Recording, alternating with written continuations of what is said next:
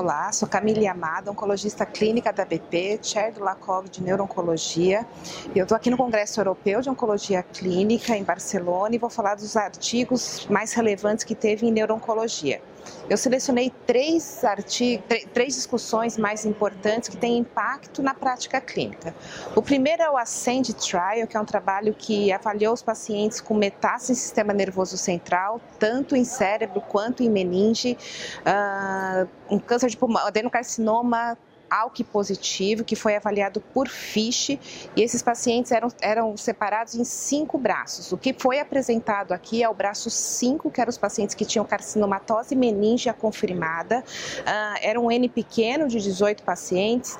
O que eles avaliaram foi uma sobrevida mediana nesses pacientes de 7,2 meses, com 66% de controle de doença, que entrava tanto em resposta parcial, resposta completa ou doença estável.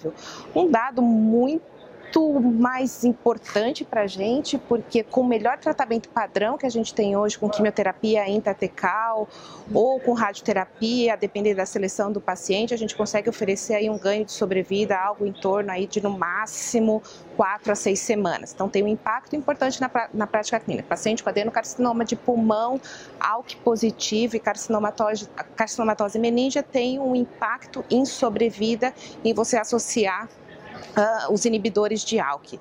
Eles avaliaram aqui um de segunda geração, lembrando que 88% desses pacientes já tinham sido previamente expostos ao crisotinib.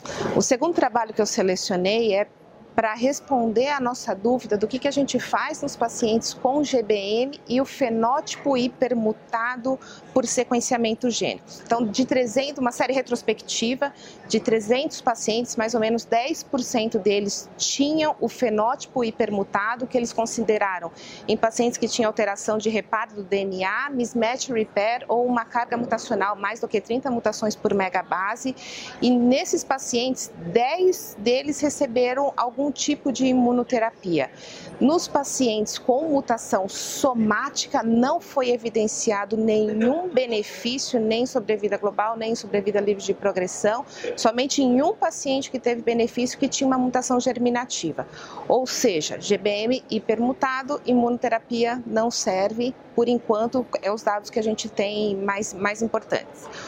O último trabalho que tem impacto na prática clínica é um trabalho do grupo espanhol, que foi apresentado na ASCO de 2019 e atualizado agora na ESMO, que eles, eles, eles selecionaram os pacientes que receberam tratamento padrão do GBM de radioterapia concomitante à temozolomida, seguido de seis ciclos de temozolomida, se tem algum benefício, mais da mesma discussão, mas tem algum benefício eu manter, além dos seis ciclos, esse tratamento adjuvante.